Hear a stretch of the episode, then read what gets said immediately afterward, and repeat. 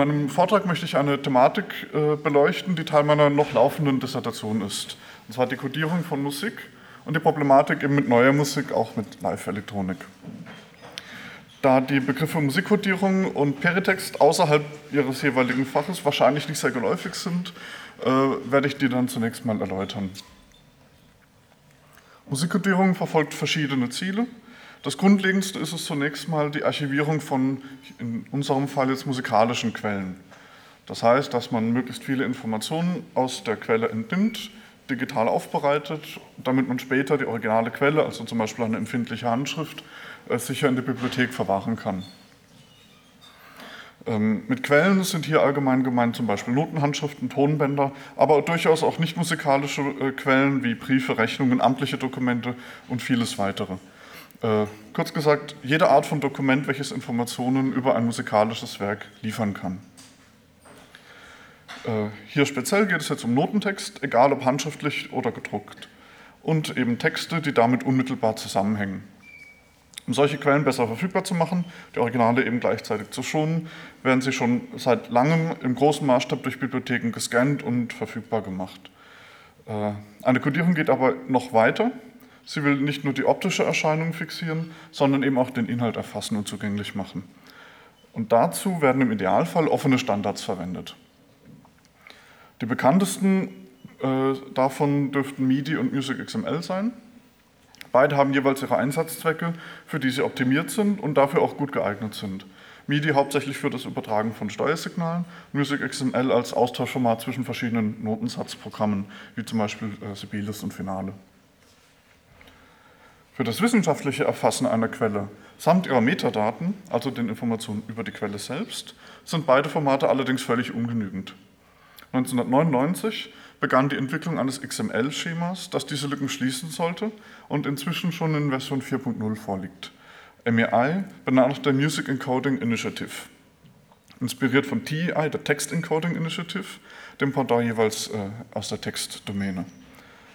Mit MEI ist es nun möglich, zahlreiche Details der Notation, zum Beispiel auch Korrekturen, Ungenauigkeiten und Fehler zu erfassen. Ebenso Metadaten wie äh, bibliografische Informationen, also welcher Bibliothek zum Beispiel liegt das Manuskript. Wenn zu einem, mehrere, zu einem Werk mehrere Quellen vorliegen, zum Beispiel Autograph und eine Abschrift, lassen sich auch diese Varianten, also Abweichungen innerhalb dieser Dokumente darstellen. Und zwar in einer MEI-Datei, innerhalb, innerhalb eines Dokumentes. Geht man jetzt nun dann einen Schritt weiter, lässt sich mit diesen Möglichkeiten in der digitalen Domäne alles abbilden, was eine klassische kritische Notenedition ausmacht. Quellen werden miteinander verknüpft, die Werkgenese dokumentiert und Eingriffe durch den Herausgeber gekennzeichnet. Liegen darüber hinaus noch Digitalisate der benutzten Quellen bei, ermöglicht das die Visualisierung und damit eine deutlich erhöhte Transparenz, Nachvollziehbarkeit und Handhabung der Edition. Es kommt dann gleich ein ganz kurzes Beispiel noch. Das letzte mögliche Ziel einer Codierung ist das äh, Ermöglichen von computergestützter Analyse. Dazu muss ich dann anmerken, dass es hier vor allen Dingen erstmal um grundlegende und häufig statistische Auswertungen geht und um das, durch das Durchsuchen größerer Werkkorpora, die äh, für Musikwissenschaftler einfach zu umfangreich sind. Also das Gesamtwerk von Bach zum Beispiel, das kann man per Hand nicht mehr analysieren. Ähm, da würde man ein bisschen zu lange brauchen. Eine tiefergehende Analyse wie eben die von äh, Musikwissenschaftlern ist derzeit vom Computer noch nicht zu leisten. Ähm, die Arbeit eines Computers vor allem, äh, besticht vor allen Dingen durch seine Geschwindigkeit und dient in der Regel zur Vorarbeit und Unterstützung eben doch eines Musikwissenschaftlers. Das ist aber durchaus möglich, dass sich das in der nächsten Zeit ändert. Bedingung für all das ist, dass wir äh, maschinenlesbar arbeiten. Das heißt, im Gegensatz zu den Bildern von gescannten Quellen. Bilder sind so erstmal nicht maschinenlesbar, äh, sondern nur eine grafische Information, aber wir brauchen eben den Inhalt. Im Fall von MEI handelt es sich um ein XML-Schema, das in seiner Formatierung strengen Regeln unterliegt und den musikalischen Inhalt semantisch auszeichnet. Semantisch ist hier eben ganz wichtig. Ähm, das bedeutet nämlich, dass nicht die optische Erscheinung beschrieben wird, sondern eine Funktion oder Bedeutung von Elementen. Verbreitete Beispiele daraus sind dann zum Beispiel HTML und LaTeX. Da kennt man das schon. Ähm, das hier ist ein kleines Beispiel, wie eine Note in äh, MEI kodiert ist. Hier jetzt das eingestrichene Arm äh, als Viertelnote. Und damit ein Computer Daten erfolgreich auswerten kann, ist es eben unabdingbar, dass diese konkretisiert und formalisiert werden, auch äh, quantisiert. Da haben Geisteswissenschaftler gerne mal ein bisschen Probleme mit, aber ähm, der Computer braucht das eben, um arbeiten zu können. Äh, ein äh, schon etwas älteres, aber immer noch laufendes Beispiel ist die EDROM Online, wie sie zum Beispiel in der Regelwerkausgabe in Karlsruhe-Durlach verwendet wird. Hier ist mal ein Screenshot, wo man dann eben sieht, wir haben links oben ein Digitalisat des Autographen, rechts oben ähm, das Bild von der Neuausgabe und links unten eine kritische Anmerkung, die einfach äh, erläutert, dass da ein Haltebogen vergessen wurde im Autograph. Das heißt, wir haben hier die Möglichkeit, die Entscheidungen, die ein Herausgeber äh, getroffen hat, nachzuvollziehen, ohne hin und her blättern zu müssen, wie in einer Papierausgabe. Gleichzeitig werden die Quellen, die historischen Quellen nicht nur beschrieben, sondern eben auch gleich gezeigt. Das heißt, das ist das, was man eben gesagt hat, das äh, senkt die Barrieren äh, in der Benutzbarkeit einer kritischen Ausgabe. Es gibt noch zahlreiche weitere Möglichkeiten, ähm, auf die werde ich jetzt aber nicht näher eingehen. Dann jetzt ein ganz aktuelles Beispiel. Das kommt aus äh, Österreich vom Mozarteum. Das ist die digitale Mozart-Ausgabe, die äh, interaktiv gestaltet wurde. Ähm, man sieht hier jetzt, das ist also aus dem Browser ein äh, Screenshot, das ist also eine ganz normale Online-Plattform, frei zugänglich, kostenlos. Die genaue Lizenz weiß ich gerade nicht, aber man, für wissenschaftliche Zwecke kann man all diese Daten frei verwenden. Hier sehen wir jetzt tatsächlich ein zugrunde liegendes MEI-Dokument. Wenn man auf eine Note oder einen Takt zum Beispiel klickt, dann kann man sich auch gleich das Schnipsel aus dem Code anzeigen lassen, was wir hier in lila sehen. Ähm, das Forte im Takt 1 zum Beispiel, das ist hier farblich gekennzeichnet. Das bedeutet, das ist eine Ergänzung des Herausgebers. Das stand also im Original so nicht da.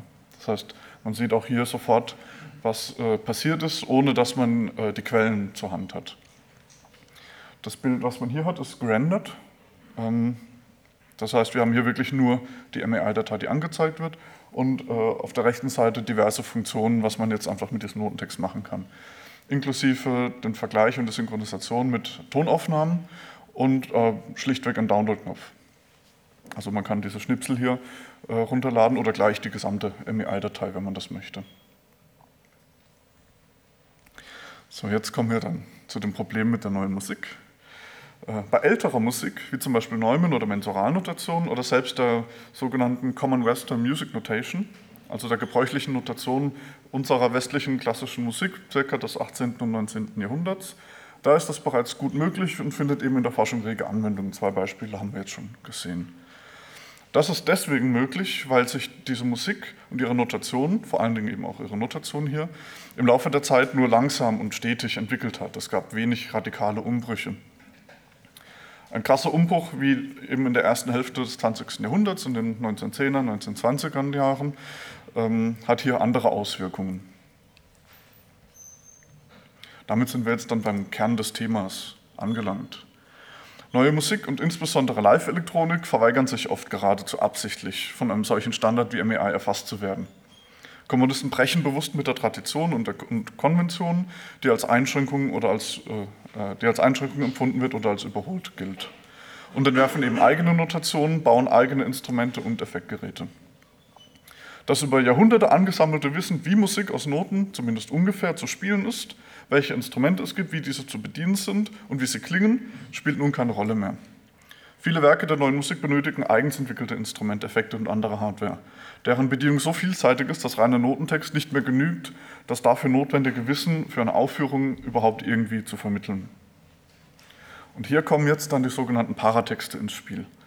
Das sind Texte und Dokumente, die Bezug zum Werk haben, aber nicht unmittelbarer Teil des Notentextes selbst sind. Sie werden unterteilt in Epitext und Peritext. Letztes sind Texte, die mit dem Basistext noch direkt verbunden sind und für eine Aufführung mitunter essentiell sind. Als Epitext werden Quellen bezeichnet, die nicht mehr unmittelbar mit dem Werk zusammenhängen, da zum Beispiel Interviews, Briefe oder andere Dokumente. Die Definition dieser drei Begriffe wird in verschiedenen Fächern etwas abweichend definiert, ebenso ihre jeweilige Rolle bei der Edition eines Werkes.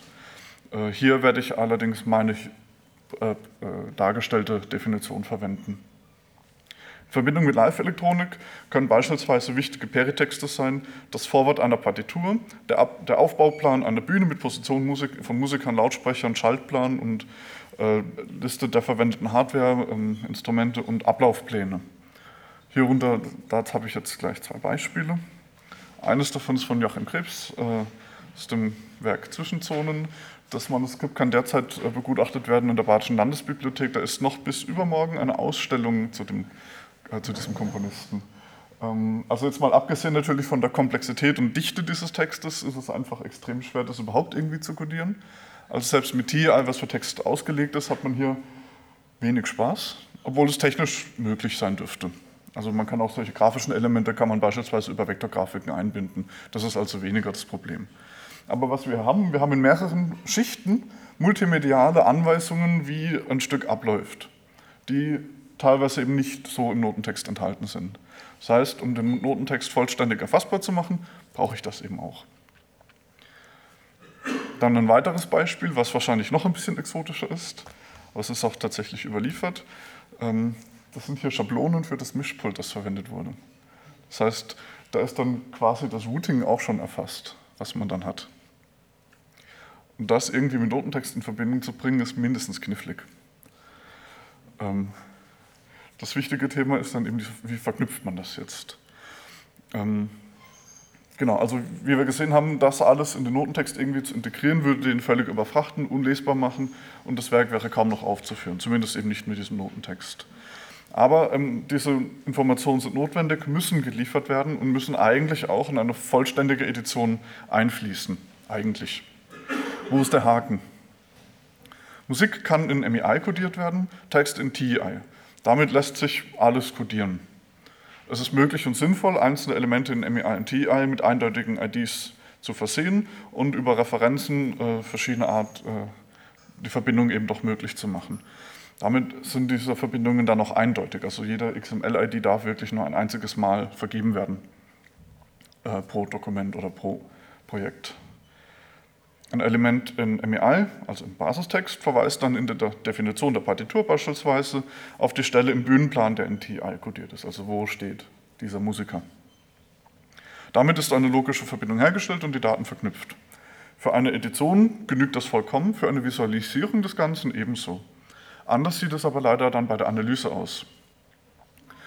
Äh, freier Text, wie in MEI, selbst semantisch gekennzeichnete Textbausteine, also Überschrift, ähm, sind für MEI nicht musikalisch interpretierbar und äh, stehen für eine Analyse also so nicht zur Verfügung. Das heißt, man kann TI in MEI auch integrieren, das heißt, äh, technisch gesehen kann das äh, durchaus interpretiert werden, aber eben nicht semantisch. Das geht hierbei verloren über so eine Referenz. Die, äh, der wahrscheinlich naheliegendste Lösungsansatz wäre es, MEI um die benötigten Elemente einfach zu erweitern. Solche Elemente könnte man durch Attribute näher beschreiben und Referenzen über IDs würden dann genügen, äh, denn die Bedeutung des Elementes wäre ja äh, MEI immanent und nicht mehr abhängig von dem TI. Für den, der Nachteil dann dieser Lösung ist, dass MEI dadurch absurd umfangreich werden müsste. Für nahezu jedes neue Instrument mit eigenem Bedienkonzept bräuchte es neue Elemente oder Modifikationen von bereits existierenden Elementen. An einem Institut, also Musikhochschule Karlsruhe, an dem Studierende unter anderem Musikinformatik, äh, äh, Studierende unter anderem der Musikinformatik jedes Semester neue Kompositionen aufführen, neue Instrumente und Interfaces äh, entwickeln. Äh, das Ganze dann teilweise auch noch in Quelltext, äh, zeigt sich, wie unrealistisch so eine Absicht wäre. Niemals könnte MEI oder ein anderer Standard in der Lage sein, zuverlässig die breite Masse an Neuentwicklungen abzudecken. Wichtig ist hier einheitlich abdecken. Die Frage ist aber auch, ob das überhaupt sinnvoll wäre. Im AI wird es so umfangreich werden, dass schon die Dokumentation des Ganzen an der Realität äh, zum Scheitern verurteilt ist. Die Wahrscheinlichkeit, dass Werke einheitlich codiert werden, wäre gering und eine Analyse dadurch vielleicht nicht unmöglich, aber zumindest deutlich erschwert. Eine alternative Lösung, die bedauerlicherweise eben, äh, mit, äh, ebenfalls Nachteile mit sich bringt, wäre die Erweiterung von MEI in Modulen. Äh, MEI selbst bliebe unberührt und weiterhin Grundlage jeder Codierung. Module, die systematische Gemeinsamkeiten bündeln, zum Beispiel Elemente zur Steuerung von Effektgeräten wie Nachhall, äh, werden in ein Dokument eingefügt und eben nur diese. Das heißt, man hat MEI und man hat über einen Namespace dann zum Beispiel diese erweiterten Möglichkeiten. Dieses Vorgehen ist auch schon jetzt Standard bei verschiedenen Editionsprojekten. Da wird dann zunächst das MEI-Schema eingeschränkt. Also zum Beispiel würde man jetzt, wenn man was aus dem 21. Jahrhundert kodiert, höchstwahrscheinlich die Neumen und die Mensuralnotation ausklammern, um das auch dem Editor zu verbieten und, und äh, den da ein bisschen zu beschränken, dass er keine unnötigen Sachen kodiert. Dann wird das angepasst, das heißt ähm, zum Beispiel, äh, um Schreibeigenheiten vom Komponisten zu erfassen. Also wenn ein Komponist irgendwie besondere Zeichen verwendet oder besonders deutlich oder besonders undeutlich schreibt, kann das äh, sinnvoll sein, das irgendwie zu betonen. Und dann macht man eben Erweiterungen, über den Namespace wird gekennzeichnet oder man baut es direkt in das jeweilige Schema ein und sagt eben, man hat ein modifiziertes Schema. Das ist technisch gesehen unproblematisch. Ein Schema äh, ist seine eigene Dokumentation, das heißt, es bleibt weiterhin alles nachvollziehbar und verständlich. Selbst wenn man mal jetzt irgendwie so eine MEI-Edition in 20 Jahren ausgräbt und keine Ahnung von dem eigentlichen Projekt hat. Ein MEI ist im XML, das heißt, es ist vielleicht schwer zu lesen, aber es ist Klartext und menschenlesbar. Äh, insgesamt sollen so die Daten also etwas übersichtlicher und einheitlicher bleiben, was allerdings leider, leider dennoch eine Idealvorstellung ist.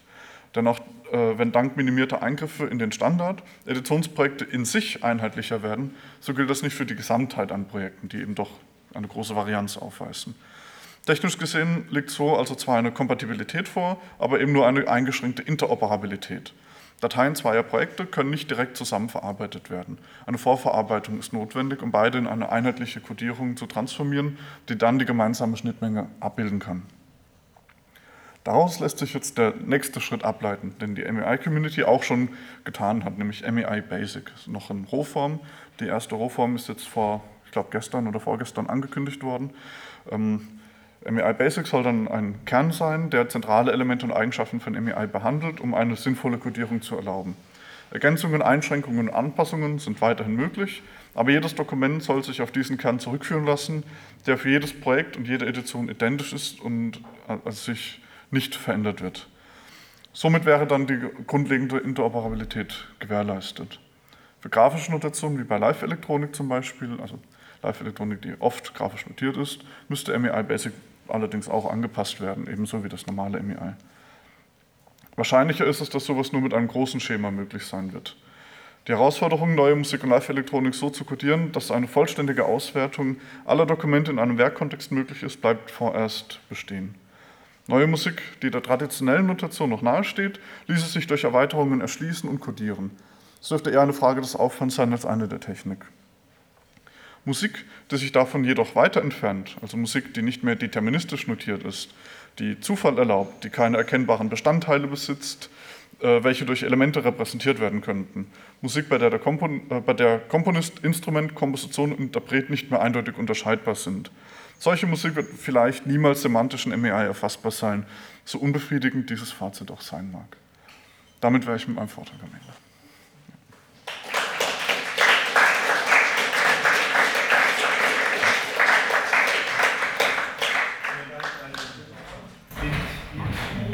Zwei Fragen da im Publikum. Dazu hätten wir gerade noch die Zeit.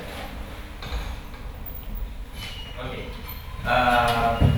Ich mal auf Englisch etwas fragen? Uh, would you have uh, a composer that you would recommend, for example, having a good index, considering live electronics, that you consider it to be practice, and at the same time, you would recommend it as a as an example for composers who want to make an index for live electronics as well? Um, no, I don't have any examples yet. Um, it's uh, quite an individual uh, thing how to notate such music. So um, every composer does its own thing, which in the individual case might be uh, uh right. Uh, yes. So it is connected to each each piece and how you, yeah, how you handle it somehow. Yes. Um, uh, we have, for example, we had for I think one year ago we had an, an installation where we had um, a chili plant um, prepared with sensors, and if you touch the chilies, uh, several sounds were um, played. So that would be an example what I think would not be uh, able to be encoded. Uh, and notated.